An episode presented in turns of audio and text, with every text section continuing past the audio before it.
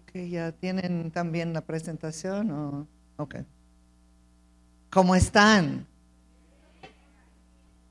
¿Cuántos estaban ayer y anteayer conmigo? ¿Vuelves a levantar tu mano? Voltea con alguien y dile, dile, lo perdiste. Así con una, una voz, lo perdiste de convicción. Lo disfrutamos bastante. Y adentro de eso mm, está el beso, pero yo a propósito lo dejé para todos ustedes porque es algo muy importante. Este, pero para poder entenderlo tienes que entender lo que dice Efesios. Efesios empieza a hablar de la familia, de cómo debe de portar el hombre con su esposa, la esposa con el marido, debe de obedecerlo, ¿verdad? Dile, varones, debe de obedecer.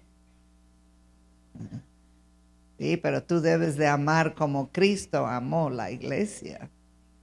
No es nada fácil.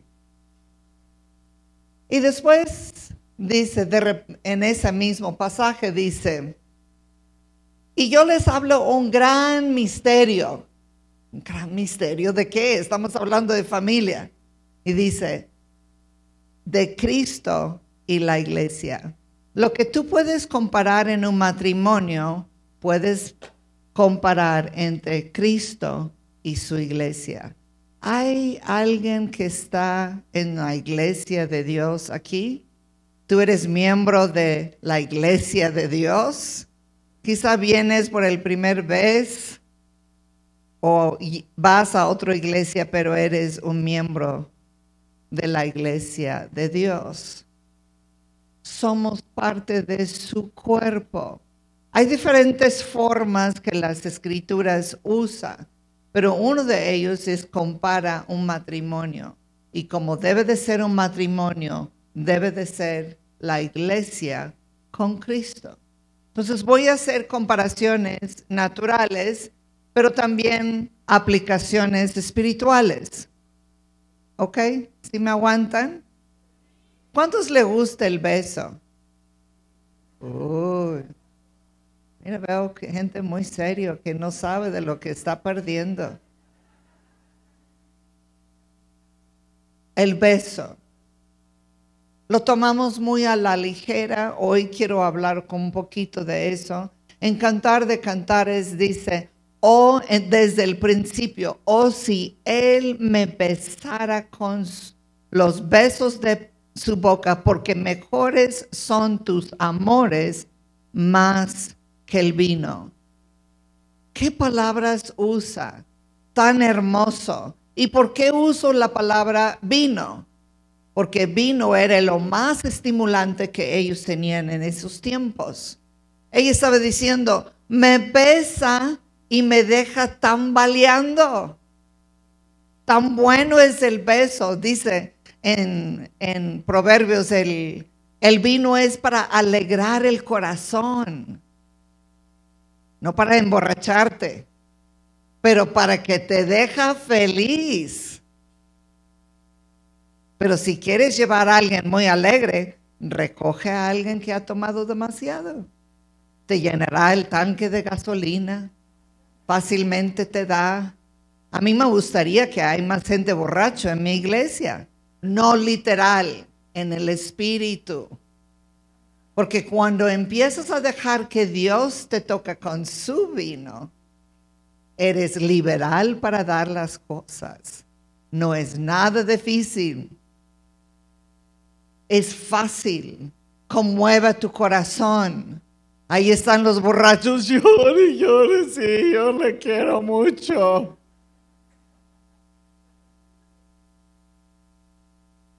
Y ella dice, ese beso me deja igual como un vino deja a alguien que tomó demasiado.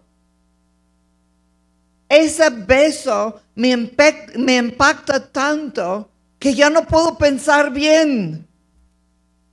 Yo me acuerdo en el 95 que Dios nos tocaba tan fuerte. Yo decía a mi esposo, creo que puedo manejar a la casa. Literal, tan fuerte la presencia de Dios. Y dije, sé que mi pie va abajo, pero no sé si va arriba. Creo que sí lo puedo dar al pedal, pero no sé si lo puedo quitar y poner en el freno. Cargábamos gente, los metíamos en camas, encontraba de seguridad afuera tirado en la calle, la gente contando dinero tirado en el piso de la presencia de Dios, su vino, su mosto, su, su amor tan grande como un estímulo más fuerte. Por años yo pedía, Dios, cámbiame eso, quítame eso. Quizá hay alguien aquí que se enoja rápidamente. Mentirosos, hay más. Algo pasa cuando te pierdes en la presencia de Dios. En lugar de tratar desde afuera hacia adentro, empieza a cambiar desde adentro hacia afuera. Eso fue el plan de Dios. La importancia del beso. Vino está usando en dos contextos, primeramente como herencia. Si decían en el Antiguo Testamento que eran bendecidos y prosperados y dejaban una herencia, hablaba de viñeras, porque aparte de tierra había una producción, una producción de uva que podía alimentarse y una producción de vino que se podría guardar y se podría vender. Hablaba de herencia, pero también hablaba de una, algo intoxicante, en donde ese contexto vemos en Cantar de Cantares la importancia de querer que Él nos besara. Hay gente que nunca lo ha pedido. Nunca ha dicho, Dios, bésame con los besos de tu boca. Acércate. La palabra beso quiere decir pegarse, como si fuera pegamento. Equipar con armas. Y la gente, cuando yo lo leí, dije, equipar con armas. ¿De qué habla? ¿Cómo me va a equipar por besarme? Pero lo más que lo ves, lo impactante que es un beso. Quiere decir agarrar fuego, pegarse fuertemente, obstinadamente o no se suelta. Dos raíces de eso también sigue hablando de cómo toma y pega algo que no se puede separar. En Cantares 4, versículo 11 dice, como panal de miel destilan tus labios, oh esposa mía, miel y leche hay debajo de tu lengua. Y el olor de tus vestidos como el olor del Líbano. ¿Cómo supo lo que estaba abajo de la lengua de ella? Te he perdido parte una risa así de como chiviada. Está la señora. ¿Cómo supo? ¿Están despiertos?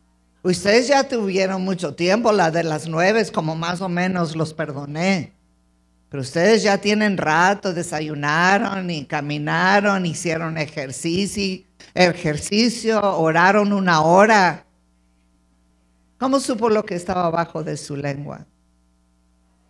Lo probó, se quedó pegado. ¿Qué encontró? Miel y leche.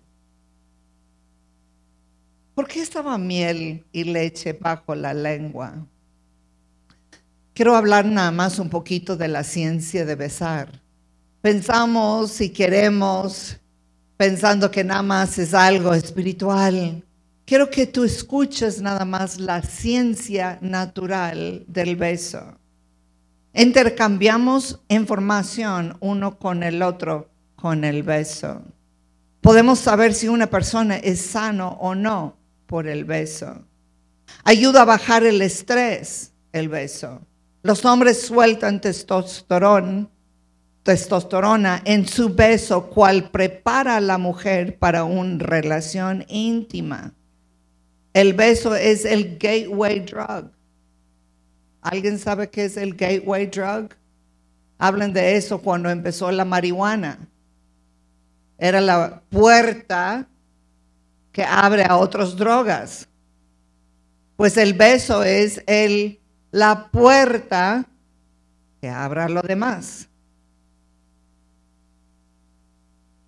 Es algo que causa que algo naturalmente empieza. Si tú estás apenado por lo que estoy hablando, no te apenas.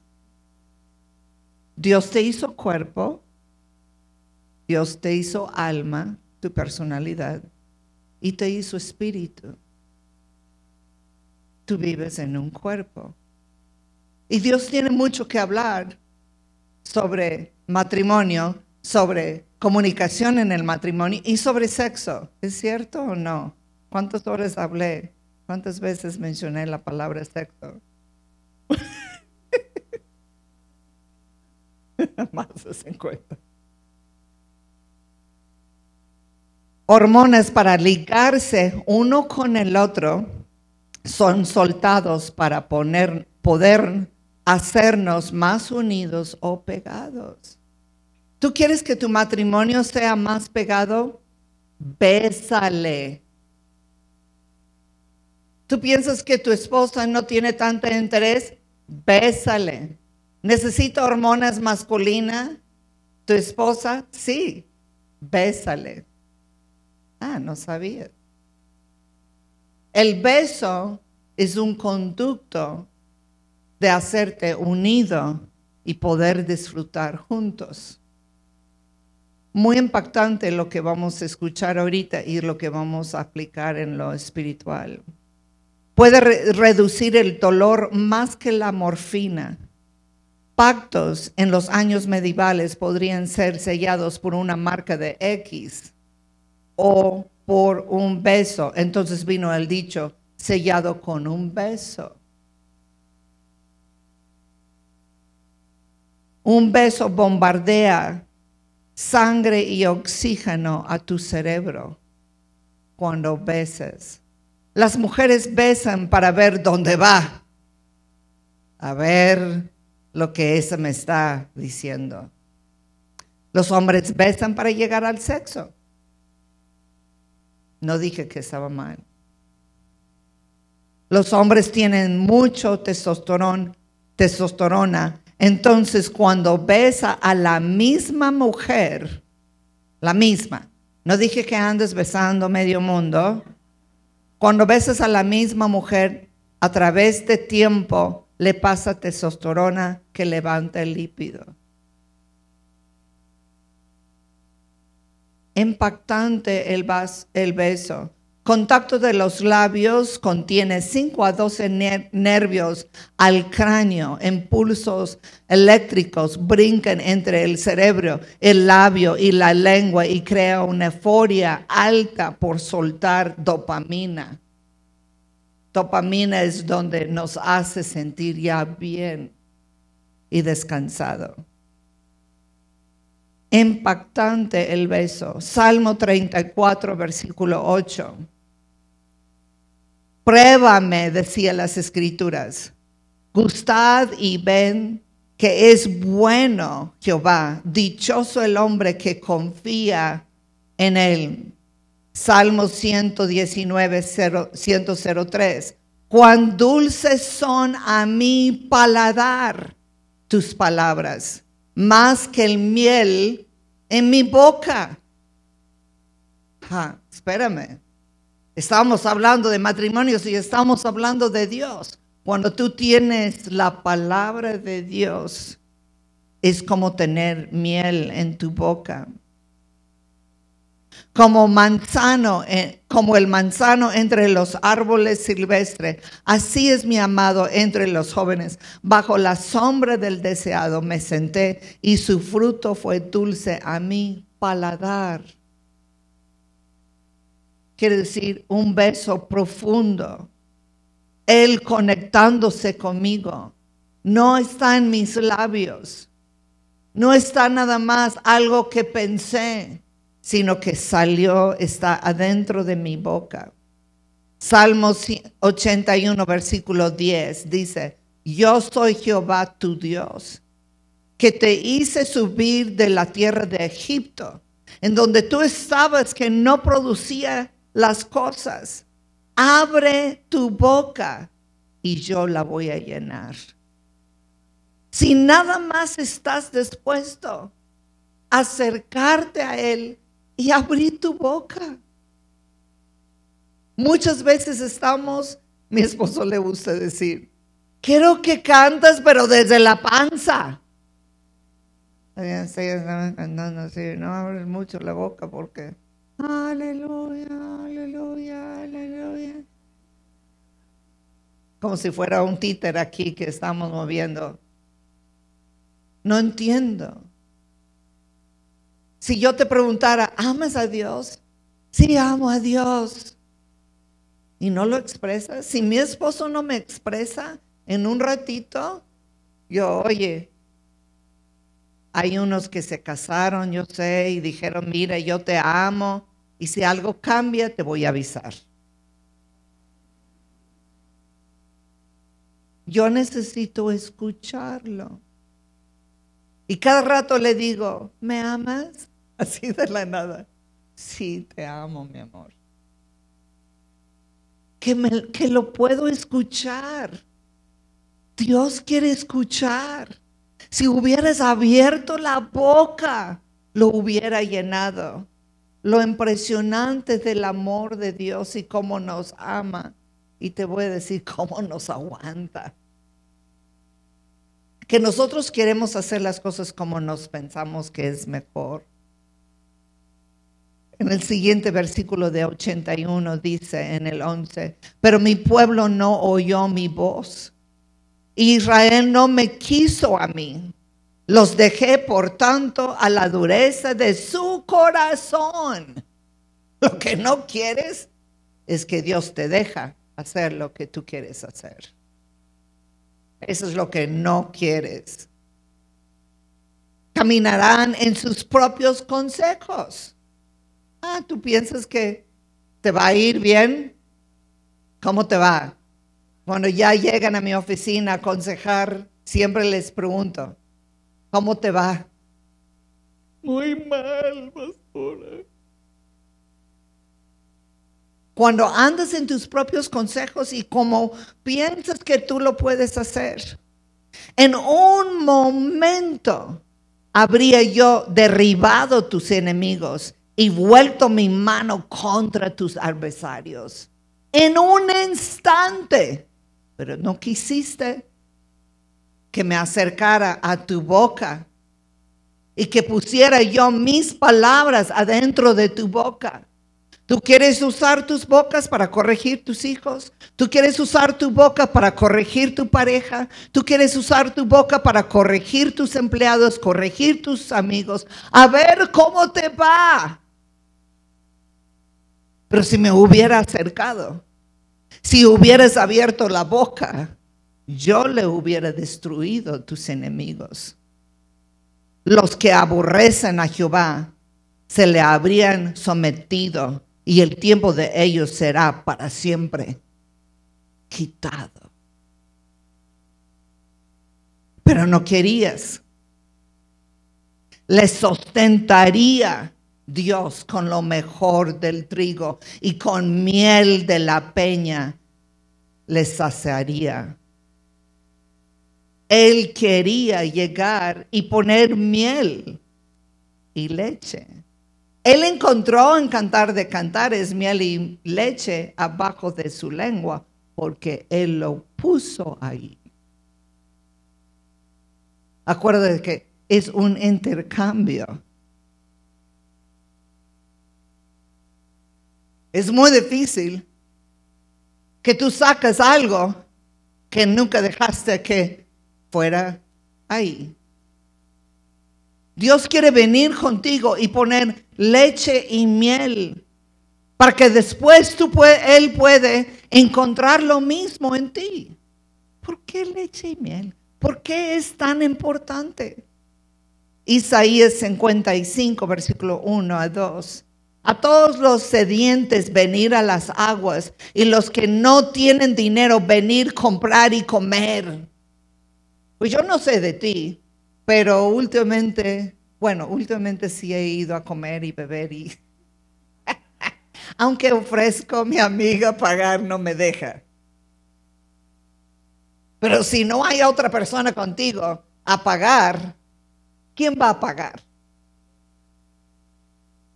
Él dice, ven conmigo, yo te ofrezco donde no tienes que gastar. Sin precio vino y leche. ¿Por qué gastáis el dinero en lo que no es pan? y vuestro trabajo en lo que no te llena. Eclesiastes es muy impactante porque empieza a decir, todo eso lo he probado. Aquello y el otro y el otro y por fin dice, y te voy a decir, el único es disfrutar tu vida, disfrutar a Dios, disfrutar tu familia. Si no puedes disfrutarlo, ¿por qué lo estás haciendo? Ven a mí, yo te voy a saciar. Oírme atentamente y comer del bien. Se deleitará vuestro alma en grosura. Quiere decir, hasta gordo. En muchos tiempos era codiciable, ser gordo. Yo quiero regresar a esos tiempos porque ya...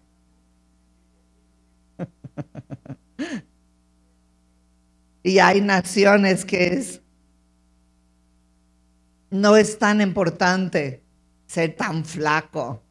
Me acuerdo que un día estaba hablando con mi amiga y es de más cadera y había venido a México y vio unas chicas así, bien de cadera y con un pantalón bien apretado y me dijo, me di cuenta que yo no tenía un cuerpo equivocado, vivía en un país equivocado. Hay que disfrutarlo con grosura. Necesitas entender, Dios te ama. Su anhelo es bendecirte. Su anhelo es llenar tu vida de bienes. Pruébame. Pruébame.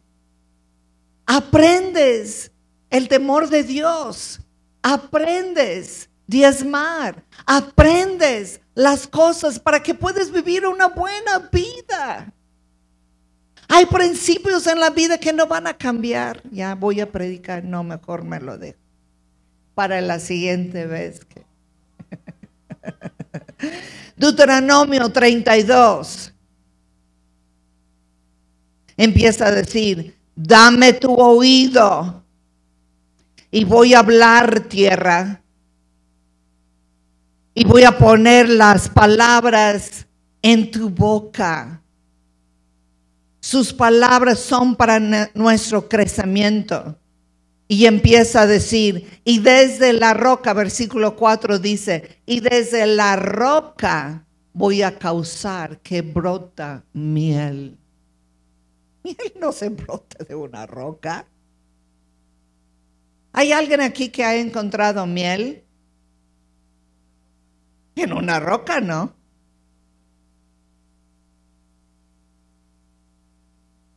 De la roca. ¿Por qué miel? Miel no puede crecer bacteria adentro de miel. No puede, no pierde su valor nutricional a través del tiempo. El miel se queda exactamente como estaba. Se hace como más asegura, ah, como azúcar, de repente, pero no pierde sus cualidades. No crece bacteria, por eso lo puedes dejar por tiempo y no pasa nada ni como el aceite que de repente se pone rancia. El miel no pierde su valor de nutrición tampoco. Es regenerativa, es una analgésica para dolor, es un desinflamatorio para cuando estás inflamada, contiene muchos antioxidantes. Antioxidantes, sí, porque tú eres ya más viejo y cada día haces más óxido adentro de tu cuerpo y te estás pudriendo. Mejor dicho, si los quiere decir. Toma esos vitaminas que son antioxidantes, porque te estás oxidando como un metal. Es antioxidante el miel. Salmo 71, versículo 8. Voy rápido porque quiero que tú ves la cantidad de escrituras que habla de esas cosas. Salmo 71, versículo 8. Sea lleno mi boca de tu alabanza, de tu gloria todo el día. Que todo el día lo estás honrando, que todo el día lo estás apreciando, que tu boca sea lleno de Él todo el día. Muchas veces el único tiempo que usamos el nombre de Jesús es cuando algo nos va mal. Ay, Jesús. ¿Cómo? Ni una forma de adoración. Dice las escrituras que un día en su presencia vamos a recordar todo lo que hemos dicho. Es muy difícil que sale algo de ti si no entra algo de ti. Si te preocupabas más por lo que entra, no tendrás que preocuparte por tantas cosas que salen. No sé si a ti ha pasado que de repente dices algo, nadie le ha pasado eso.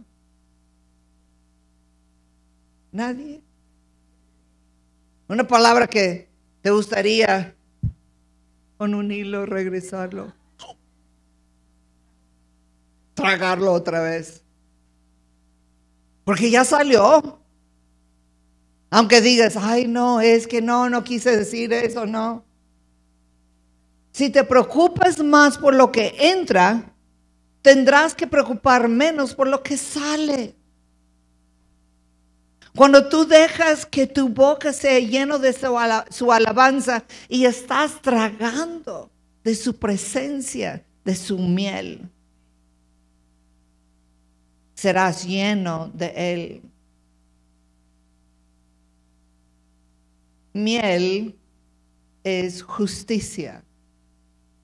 La justicia o la gracia de Dios en tu boca es la identidad. Si tú constantemente dices, no, es que no, no soy la buena para eso. No, se me hace que no lo puedo hacer. No, no has entendido lo que es justicia. No has entendido lo que es gracia. No es por tu esfuerzo como quiera. Tú no lo puedes hacer bien. ¿Por qué murió por ti? No necesitabas. ¿O a poco tú piensas que puedes hacer todo? ¿Hay alguien aquí que piensa que por tus propios esfuerzos yo puedo hacer todo? En el Antiguo Testamento decía, vamos a hacer un monumento aquí para que ya después tú no se te olvida que no fue por tus propias manos que cruzaste este río. No fue por tus propias manos que entraste a una tierra donde no sembraste y no plantaste. Necesitas ver que es por la justicia de Dios, el miel. ¿Y qué es leche? ¿Y por qué leche? Más o menos puedo pensar en miel, sí, está bien, estaba bajo su lengua, sí entiendo, justicia. Pero leche, yo preguntaba a Dios, ¿por qué encontró miel y leche? Y miel, yo empecé a investigar y sí, miel es justicia. Pero leche, ¿Qué es leche? es un alimento. Vamos a ver qué tipo de alimento es. Primero de Pedro 2, desear como niños recién nacidos la leche espiritual no adulterada, para que por ella creces para salvación. ¿Cuántos son salvos aquí?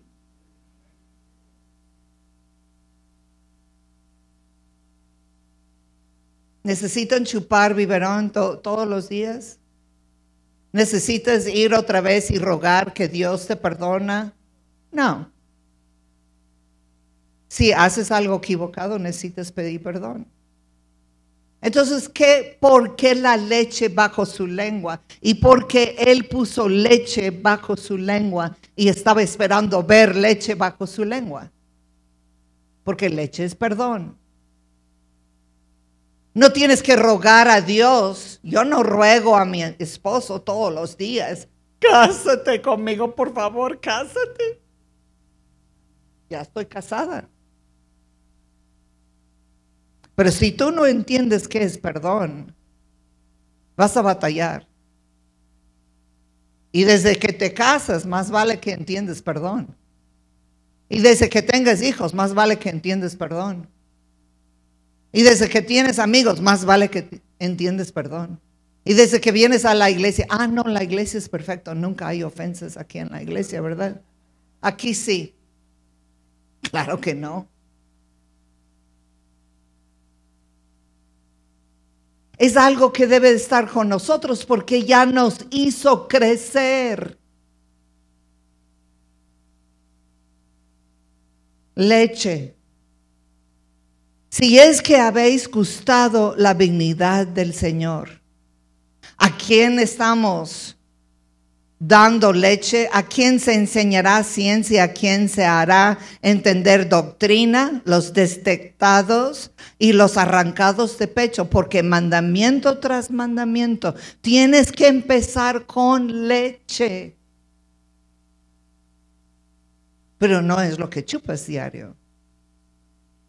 Incluso si tú vas a un doctor y dices, doctor, toda mi vida nunca he tomado ningún alimento sino leche. Si yo llevo un bebé, después de como seis meses, el doctor va a decir, ese bebé necesita alimento sólido, no nada más leche. Leche fue parte de lo primero. Y debe ser siempre tu actitud de perdón, que tú vives en perdón y das perdón. Si tú no puedes dar perdón, Mateo 18, cuando empieza a contar la historia, que el dueño perdona a su siervo, su siervo agarra su cuate, le mete en el cárcel, cuando él fue perdonado todo y fue soltado del cárcel. Y el dueño ya se da cuenta porque todos empiezan a hablar y decir, ¿sabes que te acuerdas del muchacho que tú perdonaste todo? Pues se fue, agarró a su amigo y lo metió en el cárcel. Y el dueño dice, tráemelo. Y lo metió con verdugos. Y después dice, que así sea tú si no puedes perdonar tal como tu Padre Celestial. Ouch. Yo prefiero agarrar un marcador permanente y marcar ese versículo, no subrayarlo, eliminarlo. Como yo dije a una chica doctora muy inteligente que estaba tratando, ¿cómo batallé? Un día le dije, ¿sabes que necesitas tirar tu Biblia en la basura? Clic. pero después me dio las gracias. O es o no es la palabra de Dios. O Dios existe o no existe. Y si existe su palabra, dice algo. Y su palabra dice, quiero venir contigo, quiero besarte, quiero dejar mi palabra, quiero dejar mi perdón para que no batalles, perdonándote a ti para que tú puedas perdonar a otra persona. Quiero dejar mi identidad contigo, mi ADN, mi justicia, mi gracia. Pero no quisiste abrir la boca. Así no me besas, no.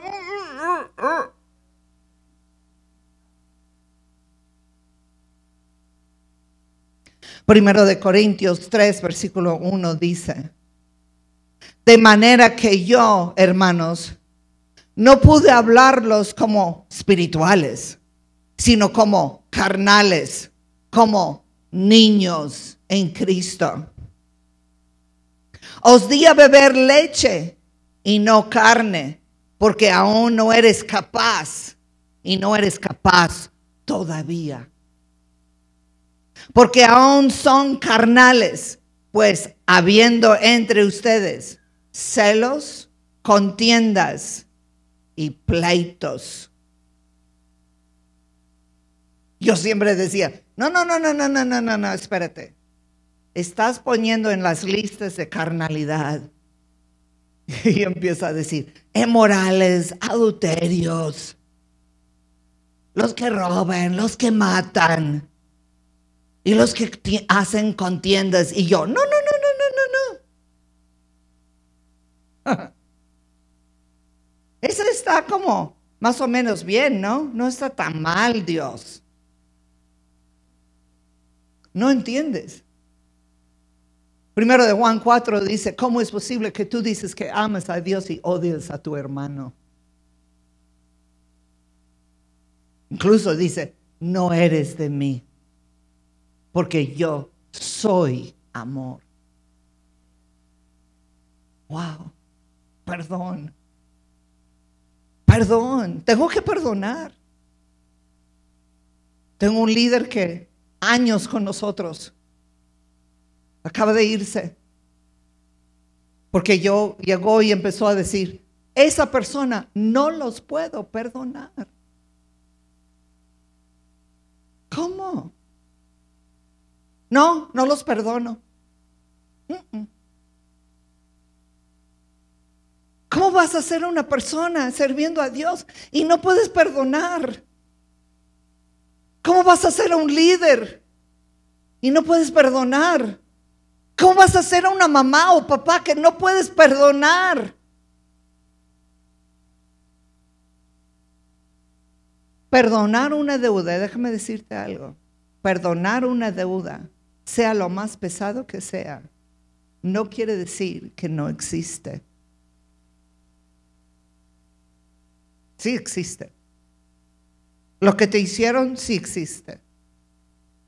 Pero es otra cosa cuando tú decides de todo corazón perdonar porque fuiste perdonado. Si tú no puedes entender eso, no, es que mira, después los voy a tener que actuar que no lo hicieron. Claro que lo hicieron. Malamente lo hicieron.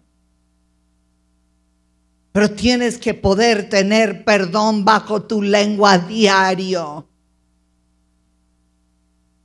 Pedro, me encanta Pedro. Y Pedro dice, Jesús, pero ¿cuántas veces tengo que perdonar como sea por día? ¿Siete? Ese es el número de perfección.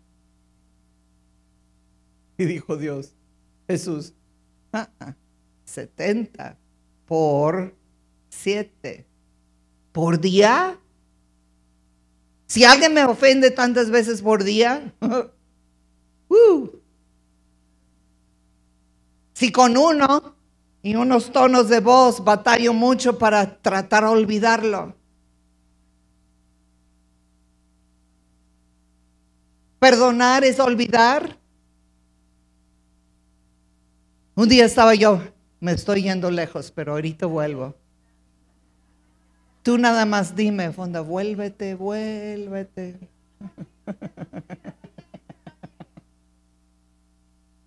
Empecé a pensar un día que dice las escrituras que Dios se lo olvidó mis pecados y, y hizo mis pecados lejos de Él. Entonces yo dije, espérame, a mí no se me olvida. No se me olvida las cosas ¿Qué quiere decir? Si yo estoy hecho en su imagen, Dios no se le olvida. Decide olvidar. Decide perdonar. Tú tienes un cerebro, la doctora Carolina Leaf, el psicólogo neocirujano. Ella dice que todo pasa por memoria. sí vas a recordar. Pero tú tienes la opción de lo que tú decides. Tú puedes dejar otra vez ese dolor que perdí a alguien o que alguien me ofendió. O tú puedes decidir, esa persona lo solté, lo perdoné por completo. Tú decides lo que sale. No puedes parar lo que entra, pero puedes decidir la salida igual que Dios. Tienes la habilidad de perdonar. Hebreos 5, 12. Porque debiendo ser ya maestros, después de tanto tiempo, tenéis necesidad de regresar a ser enseñados. ¿Cuáles son los primeros rudimentos o las primeras cosas de, de la palabra de Dios? Y habéis llegado a ser tales que necesitas leche y no alimento sólido. Y todo aquel que participa de leche es inexperto en la palabra de justicia, porque es niño. Voltea con un vecino y dile, ¿eres niño o eres adulto?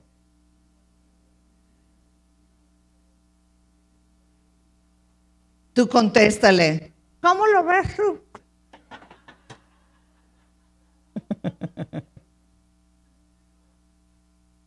Yo no tengo problemas de cambiar pañales de bebés, pero adultos es otra cosa.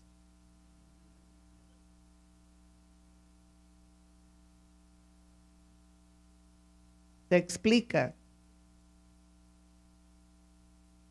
Llegando a la iglesia, gente que piensas, ya debe de ser maestros. ¿Cómo es posible que tenemos que regresar a otras cosas? Empiezo yo a decir, algo huele aquí.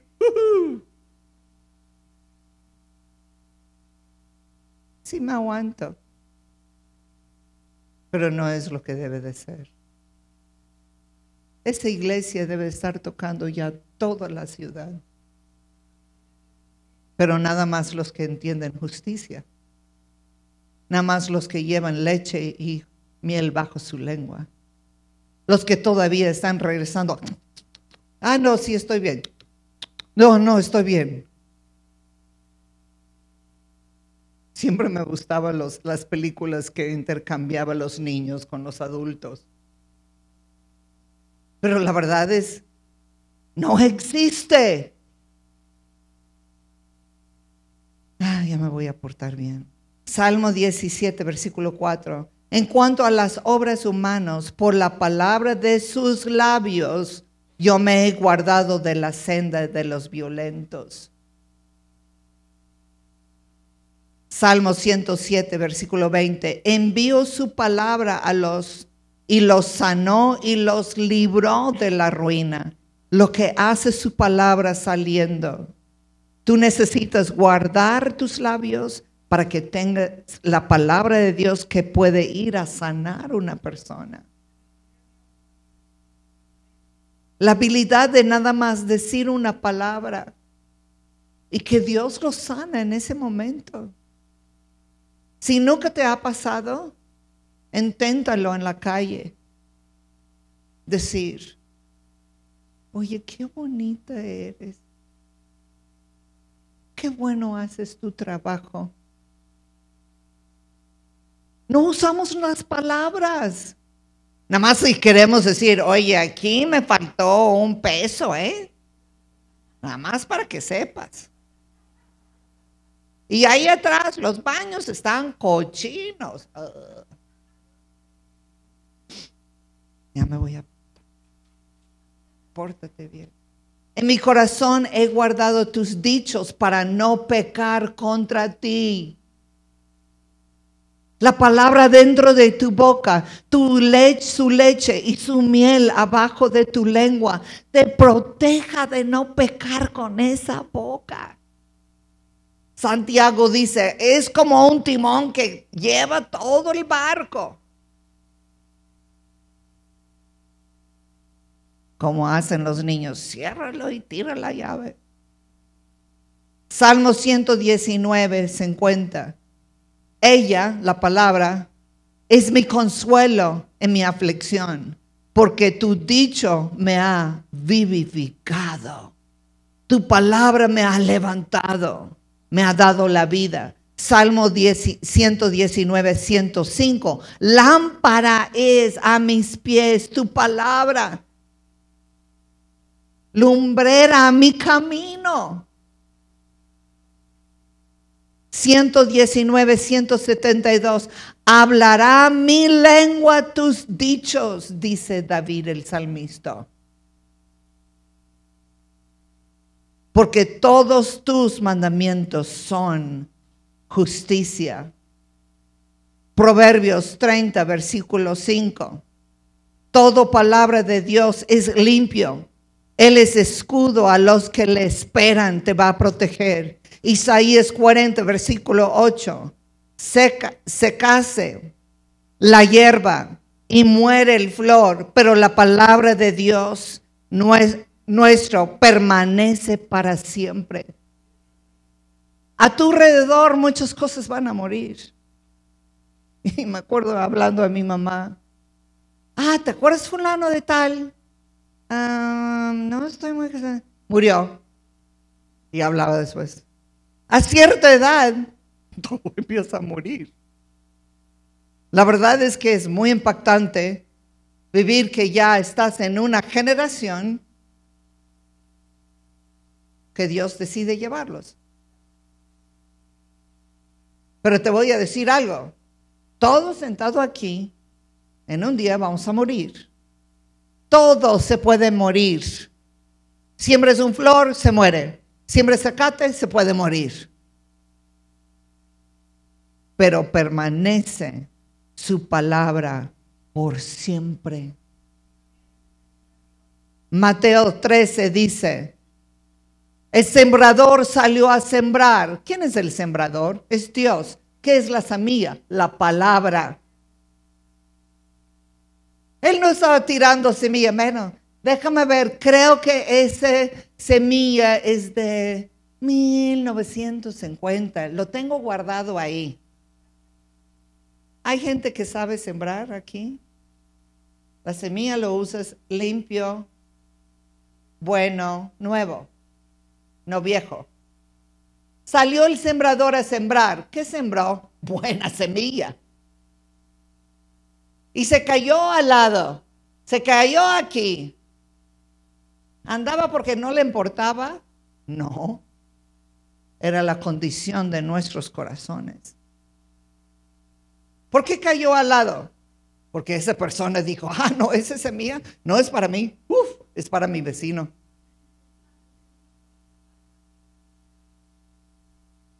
No produjo porque no había una tierra buena para recibirlo. Pero si hay una tierra buena para recibirlo, va a producir la semilla, porque la semilla no es lo que está mal, lo que está mal es nuestros corazones. Pero cuando tú dejas que el Espíritu Santo te trata, cuando tú dejas que el Espíritu Santo te dice, perdónalos. Sí, pero no tenía toda la razón. No me importa, perdónalos.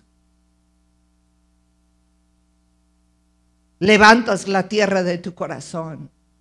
Lo limpias, lo quitas lo que estorba. Y empieza a caer semilla buena que empieza a producir algo diferente en tu vida empieza a producir paz en lugar de angustia. ¿Por qué me hizo eso? ¿Por qué esa persona me habló así? ¿Y por qué me quitó de ese trabajo? Yo era buen trabajador. ¿Por qué esa gente me robó de ese cliente? No, hombre, eso y más. Vivimos en un mundo real Está tratando de cómo está la condición de tu corazón. Vente músicos. A ver si me pueden calmar. Como decía Saúl, tráeme a David, tócale para que me calmo. Yo te digo las cosas porque lo creo. Lo creo con todo mi corazón. Me hubiera gustado tener amigos alrededor de mí que fueron tan fiel como Dios ha sido fiel a mí. Pero no lo he tenido. Tristemente. Pero te voy a decir algo, no importa. Mi amigo un día me dijo, ¿por qué te angustias? Angustias. Esta persona no sabe ni qué es lealtad. Debía de saber, sí. Tuvo las mismas oportunidades de entender la palabra, sí. Tú piensas que yo soy especial, no soy especial. Crecí en un hogar pobre. Mi mamá hacía mis vestidos de mis hermanas mayores. Trabajó increíblemente mi mamá. Mi papá sufría de problemas mentales. Lo tuve que visitar en un hospital psiquiátrico. Yo podría dar razones. Soy dislexia, tengo doctorada. Tú haces la vida lo que tú quieres. Y si no hubiera sido que yo dije, Dios, te voy a servir hasta que me muero. Hasta que me muero. Me voy a casar y lo voy a amar hasta que nos morimos. Acabamos de cumplir 50 años casados y voy a servirte en la obra. No porque me cae bien, no porque todos me aplaudan. Recibimos una carta una vez que dice, gringos, vete. Me apago.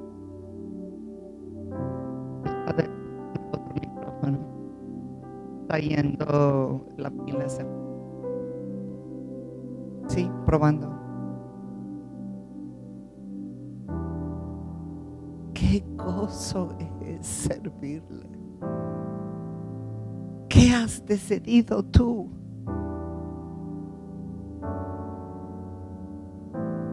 Isaías 55 dice, porque mis pensamientos podría decir sus palabras, sus pensamientos y sus palabras hacia ti.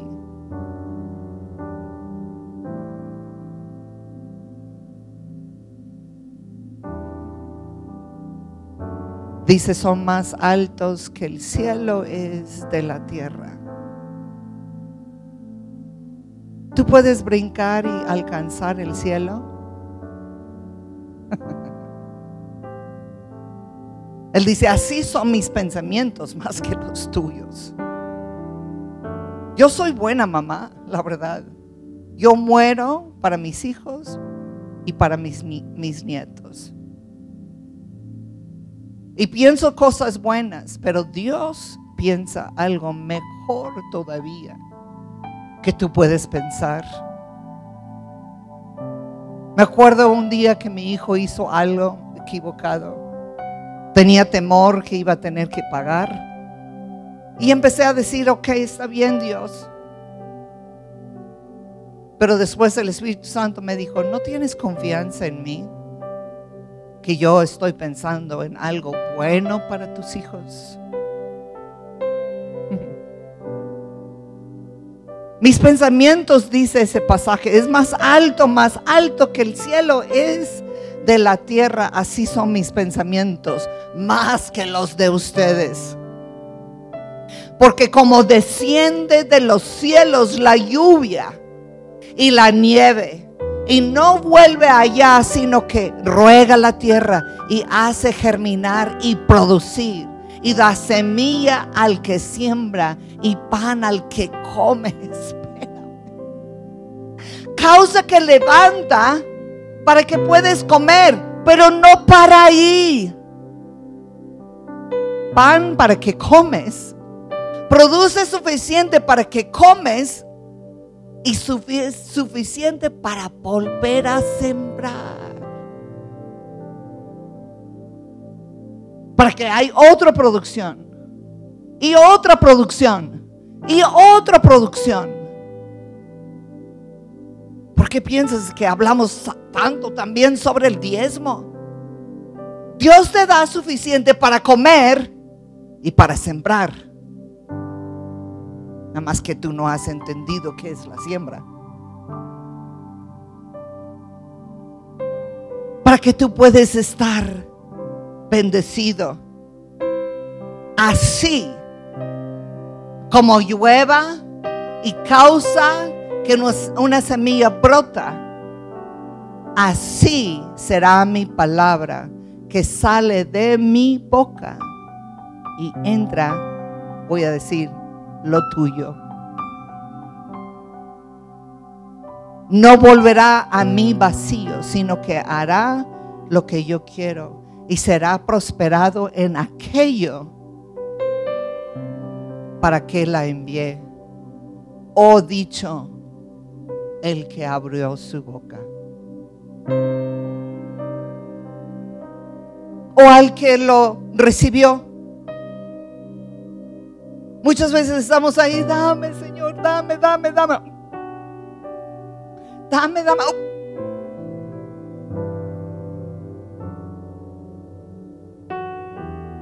¿Para qué? ¿Para qué? Para que volvemos a decir, no sé Dios si me escucha. No sé Dios si estás pensando en mí. No sé Dios si me lo vas a dar o no. Te ruego que me das. Sin fe es imposible. Te ama tanto Dios piensa Dios tanto en ti. Tiene oídos que te escucha atentamente aún las cosas de tu corazón. Atentamente ha tratado a darte, a hablarte, bendecirte. Quizá está a la vuelta lo que tú has pedido.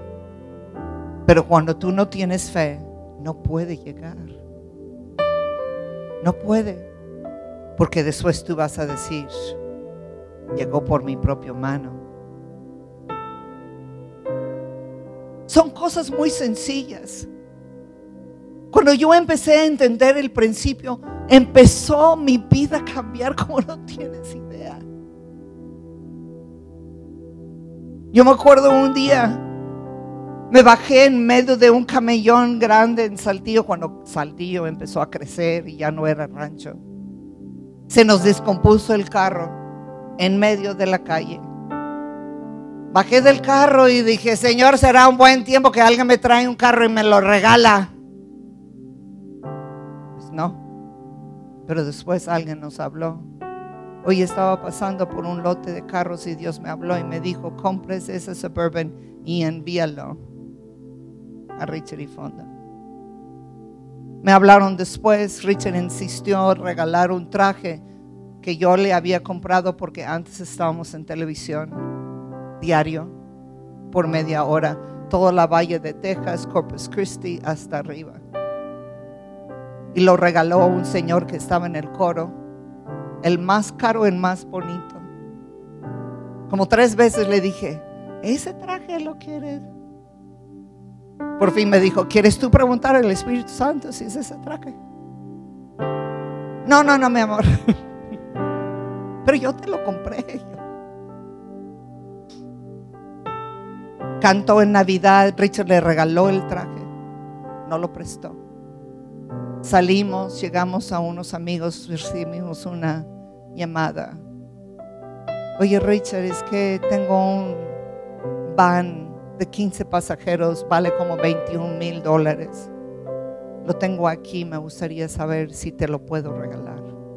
Vente para acá.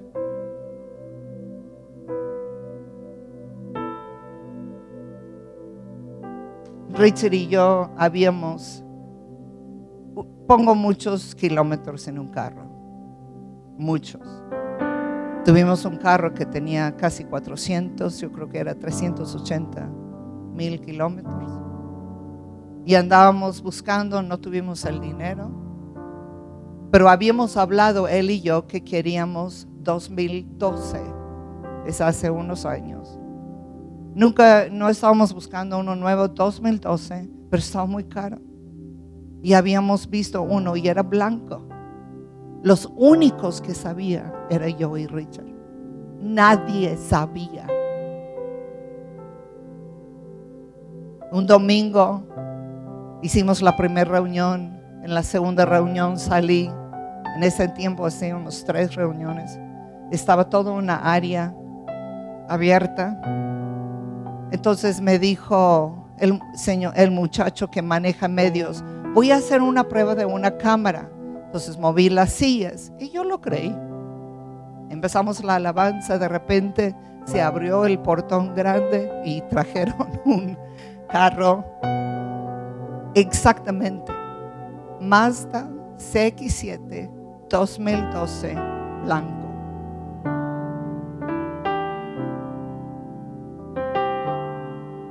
Hace como cuatro años el convertible que tenía se descompuso, ahí estaba.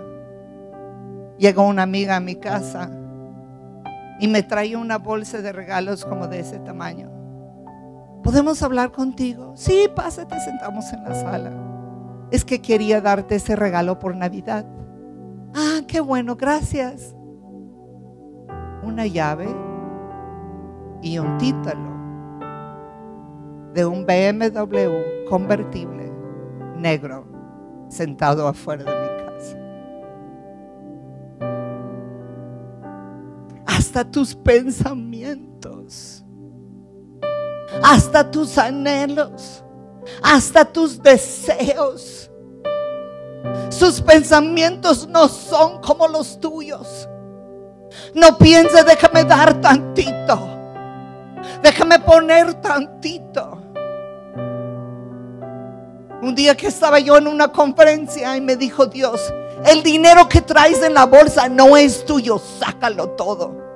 Saqué todo el dinero que yo traía y era para regresarme a México. Ni estaban tomando la ofrenda, iban a tomar la ofrenda y me dijo Dios, ve y ponlo.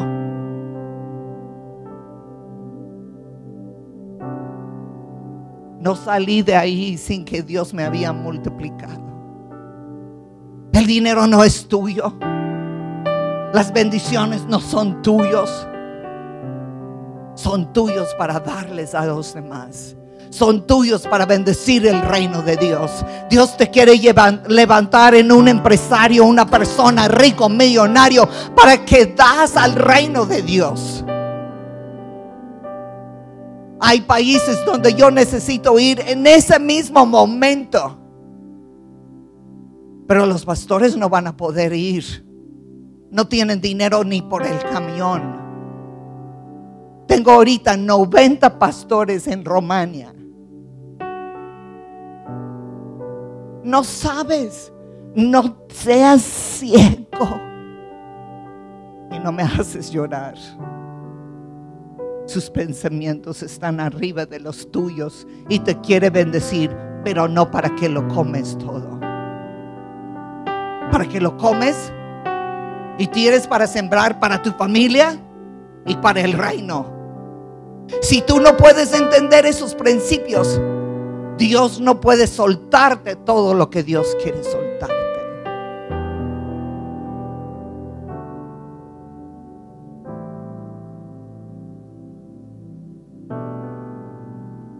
Dios es un Dios de milagros. Tú quizás estás esperando que pasa alguien y te mete adentro del agua, diciendo, ay, no puedo.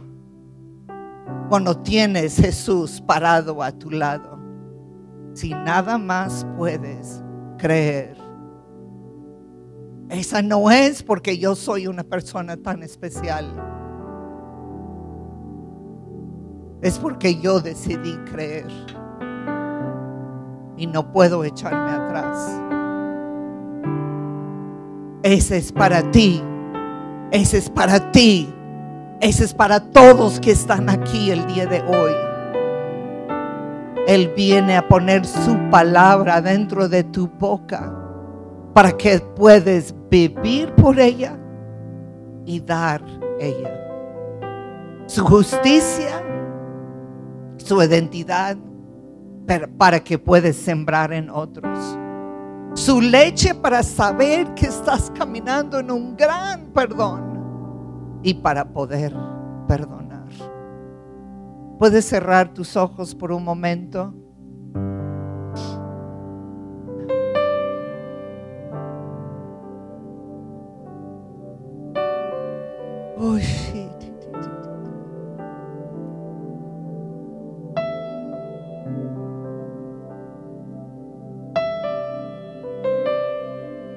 Abrimos nuestra boca en adoración a ti, diciendo desde profundamente dentro de nosotros, te amamos Dios.